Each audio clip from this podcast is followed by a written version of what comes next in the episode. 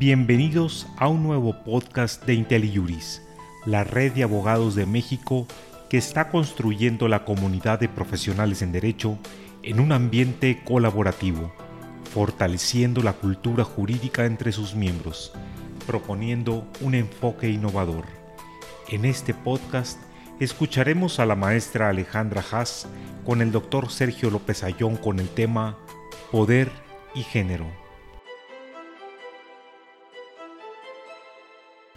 Agradecemos hoy la presencia de Alejandra Haas, quien tiene una larga trayectoria en el ámbito de la lucha por los derechos humanos. Ale, la primera pregunta que quisiera hacerte es,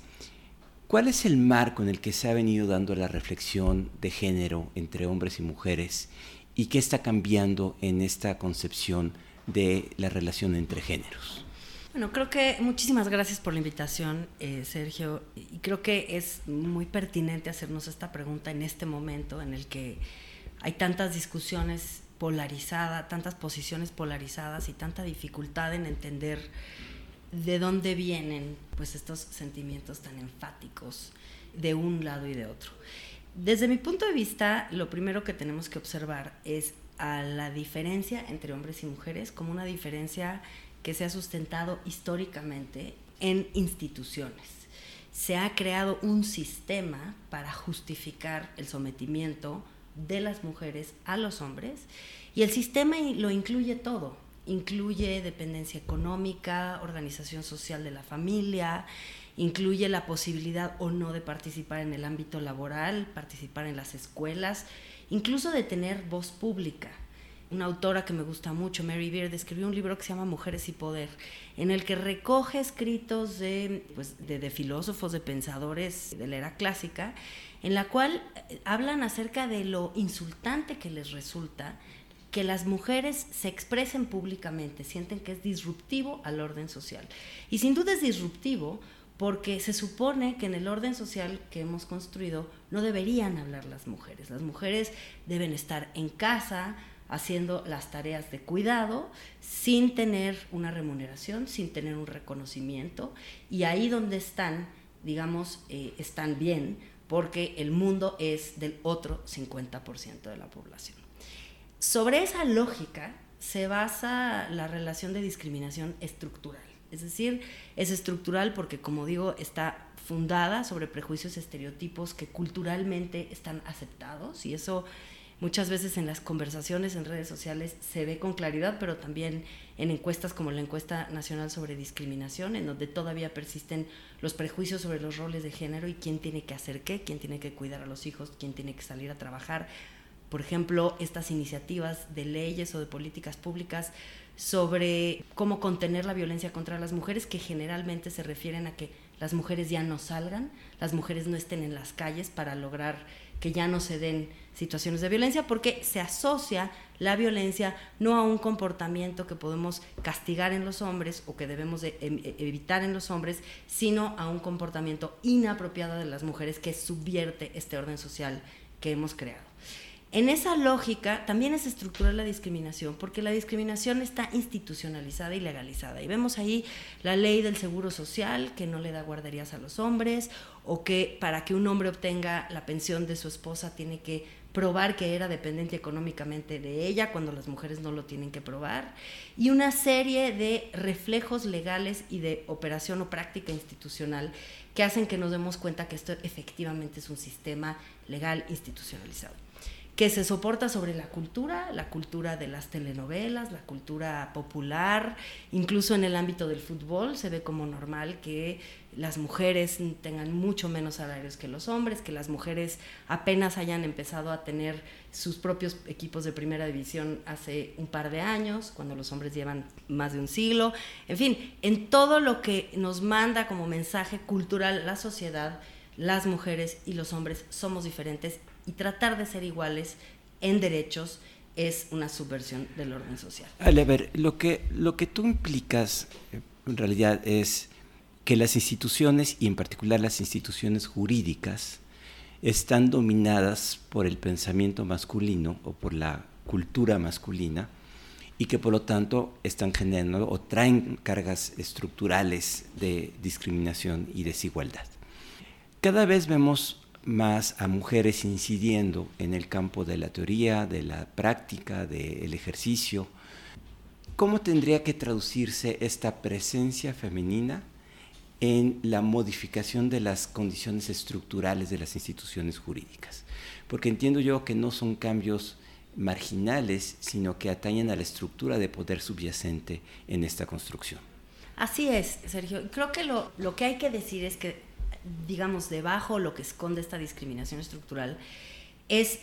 una relación desigual de poder. El poder es finito, el económico, el poder de la narrativa en el espacio público, el poder de decisión política, el poder de tener la voz pública, son poderes finitos que los hombres no quieren compartir, como cualquier grupo privilegiado que no quiere dejar ir su privilegio.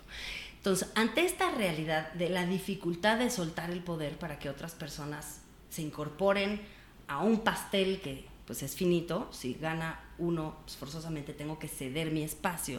Lo que se ha querido hacer es incorporar a las mujeres, digamos, primero dándoles permiso, entre comillas, pero también pidiéndoles que no cambien el orden. Es decir, tú puedes ser una mujer en la profesión jurídica mientras no te comportes como una mujer preocupada por las mujeres en la profesión jurídica. Por eso vemos que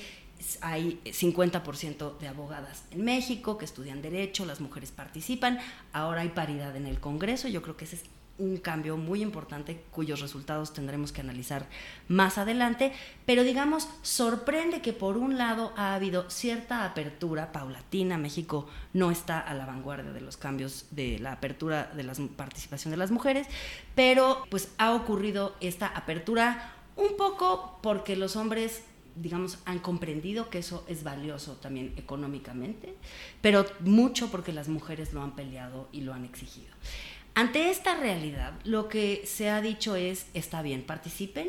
pero no cambiemos nada, participen como hombres, compórtense como hombres y los hombres sigan comportándose como se han comportado siempre.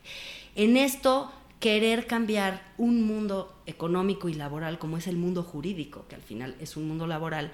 y no querer cambiar la organización de la familia, por ejemplo, pues es no querer cambiar realmente ese mundo laboral, porque el trabajo y el cuidado de la familia, pues son dos actividades que son actividades económicas, aunque la, tarea del cuidado no se valore económicamente por casi nadie, son dos tareas económicas que ocupan tiempo y que hacen que si uno le dedica más horas al cuidado en el hogar, podrá dedicar menos horas al cuidado, digamos, al trabajo. Querrías decir que entonces cuando las mujeres tienen voz pública y postulan un orden diferente, se vuelven profundamente disruptivas y generan por eso esta reacción tan violenta, tan enfática de no cambie nada porque entonces es subvertir el orden establecido. O sea, eh, en otras palabras, estamos frente a una potencial revolución de las formas de organización del poder. Es absolutamente la revolución del poder, porque es 50% de la población frente a otro 50% de la población. Hay un ensayo muy bonito de John Stuart Mill y su esposa Harriet Tubman, en donde habla de esto hace ya muchos años, en donde dice, es muy difícil que los hombres suelten el poder que tienen sobre las mujeres, porque hasta el hombre más sometido tiene a una mujer sometida bajo, bajo él. De cierta forma, esta masculinidad compartida, yo no diría masculinidad en general, sino digamos la masculinidad tóxica, el patriarcado expresado en ello, aparentemente pone a, los, a todos los hombres en una situación de poder por encima, cuando menos, de su mujer o de sus hijas o de sus hermanas o de sus madres. Sí es una subversión del orden íntimo, del orden privado, pero también del orden público. Es una subversión de las instituciones sociales. La seguridad social tiene que cambiar, la educación tiene que cambiar, la enseñanza de la medicina y de la ingeniería también tiene que cambiar. Porque si empezamos a pensar que somos un país, que somos una nación, somos una cultura en donde cabemos todas y todos en todas nuestras diversidades, porque no hay que olvidar que el género atraviesa todo, pero hay otras diversidades que también lo atraviesan. Ser mujer y ser mujer con discapacidad son dos experiencias de vida totalmente distintas. Si empezamos a incorporar otros grupos de población, tenemos que empezar a pensar de una manera totalmente diferente y empezar a ponernos en una situación en donde nuestro privilegio, el mío por ciertas características mías, el de los hombres sin duda, el de las personas no indígenas o las personas sin discapacidad que viven en el privilegio de ser los modelos para la política pública y para la sociedad, eso se ve amenazado con esta subversión del orden social. Ale, pues nos dejas con una reflexión muy importante y creo que tenemos que seguir conversando sobre estos temas. Muchas gracias. Muchas gracias, Sergio.